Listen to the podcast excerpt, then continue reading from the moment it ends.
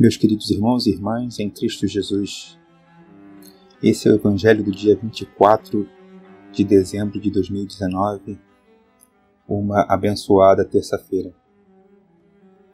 Vamos juntos rogar a presença do Pai, a presença do Filho e a presença do Espírito Santo prometido por Jesus, para que a Santíssima Trindade esteja toda conosco agora durante todo o nosso dia maravilhoso, abençoadíssimo e durante toda a nossa vida. E por isso, bendizemos a Deus que nos reuniu no amor do seu Filho, nosso Senhor e aniversariante Jesus Cristo. Como vocês têm visto ou ouvido, o perfil do Evangelho do Dia tem se modificado e a gente vai sempre fazer uma conversa sobre algum tema dessa nossa existência para poder nos orientar. Hoje é o aniversário que nós estabelecemos para Jesus Cristo.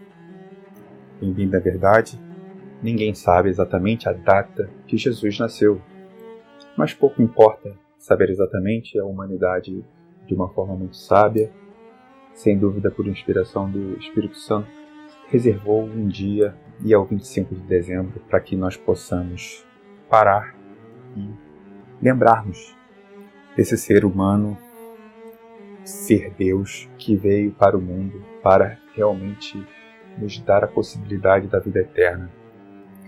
E, sem dúvidas, merece toda a nossa consideração, amor, devoção, entrega, porque sem ele a gente não seria nada.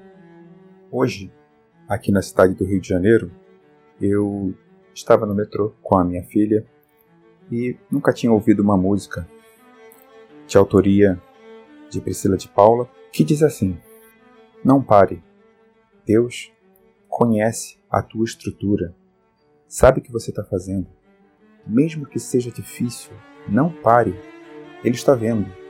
Colheu todas as suas lágrimas e mandou a te falar: pegue o que ele te entregou e volte para o mar, que é o teu lugar.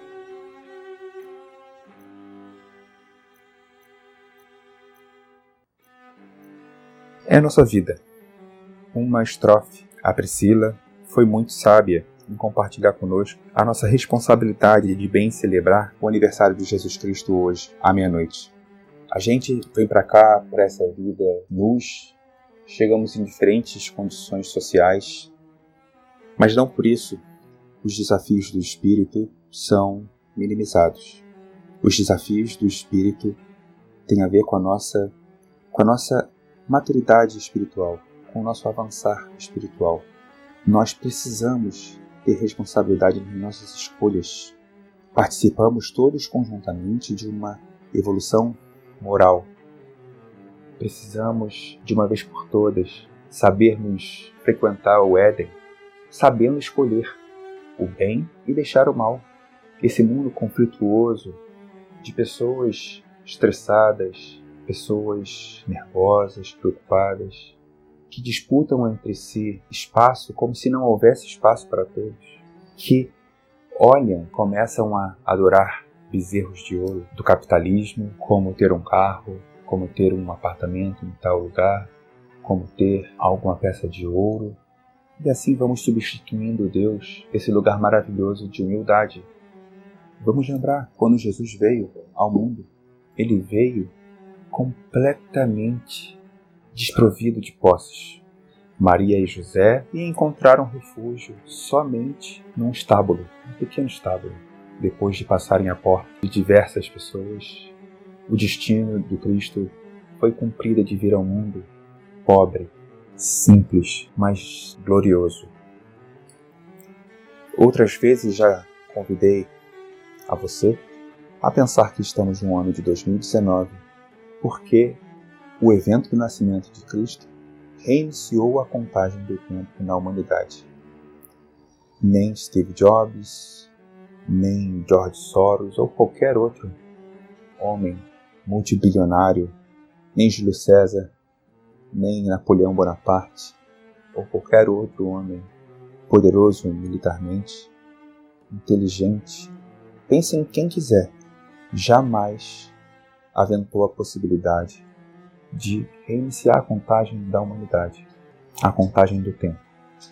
Portanto, nós precisamos dar atenção a esses pequenos detalhes hoje, dia 24 de dezembro, para que na hora da oração nós possamos apresentar a Jesus a nossa reverência, a nossa gratidão e falar no nosso íntimo e nos comprometermos conosco mesmos de que vamos fazer diferente, de que vamos passar pelo sofrimento, pela angústia, pelo choro, pelo desespero, pela dor, pela doença, pela morte e olhar cada uma dessas circunstâncias e olhar o exemplo de Jesus, que sempre se entregou à vontade do Pai.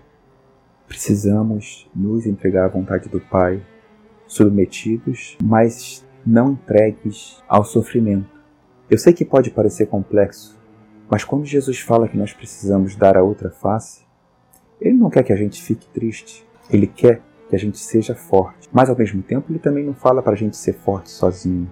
Ele fala para que nós possamos repousar o peso do nosso fardo sobre ele. Então, podemos sofrer, mas vamos sofrer conscientes de que algo muito maior do que todos nós e do que todo o universo tem o controle da evolução dos eventos.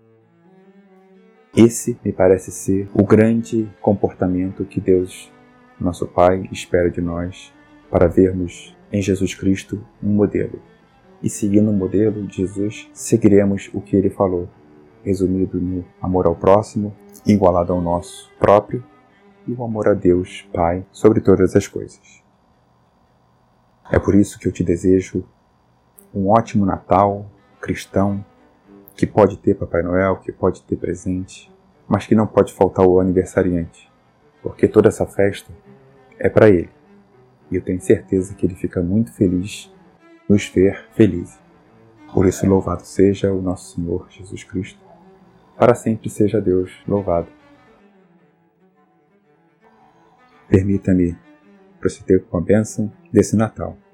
Se puder, querido irmão ou irmã, abaixe sua cabeça e tenha certeza que o Cristo, o Pai e o Espírito Santo envolvem você agora. Que o Senhor te abençoe e te guarde que o Senhor tenha misericórdia de ti e que Ele te conceda a paz do Cristo. E te abençoe, Deus Todo-Poderoso, Pai, Filho e Espírito Santo. Amém. Feliz Natal, paz, saúde e, se Deus quiser, até amanhã.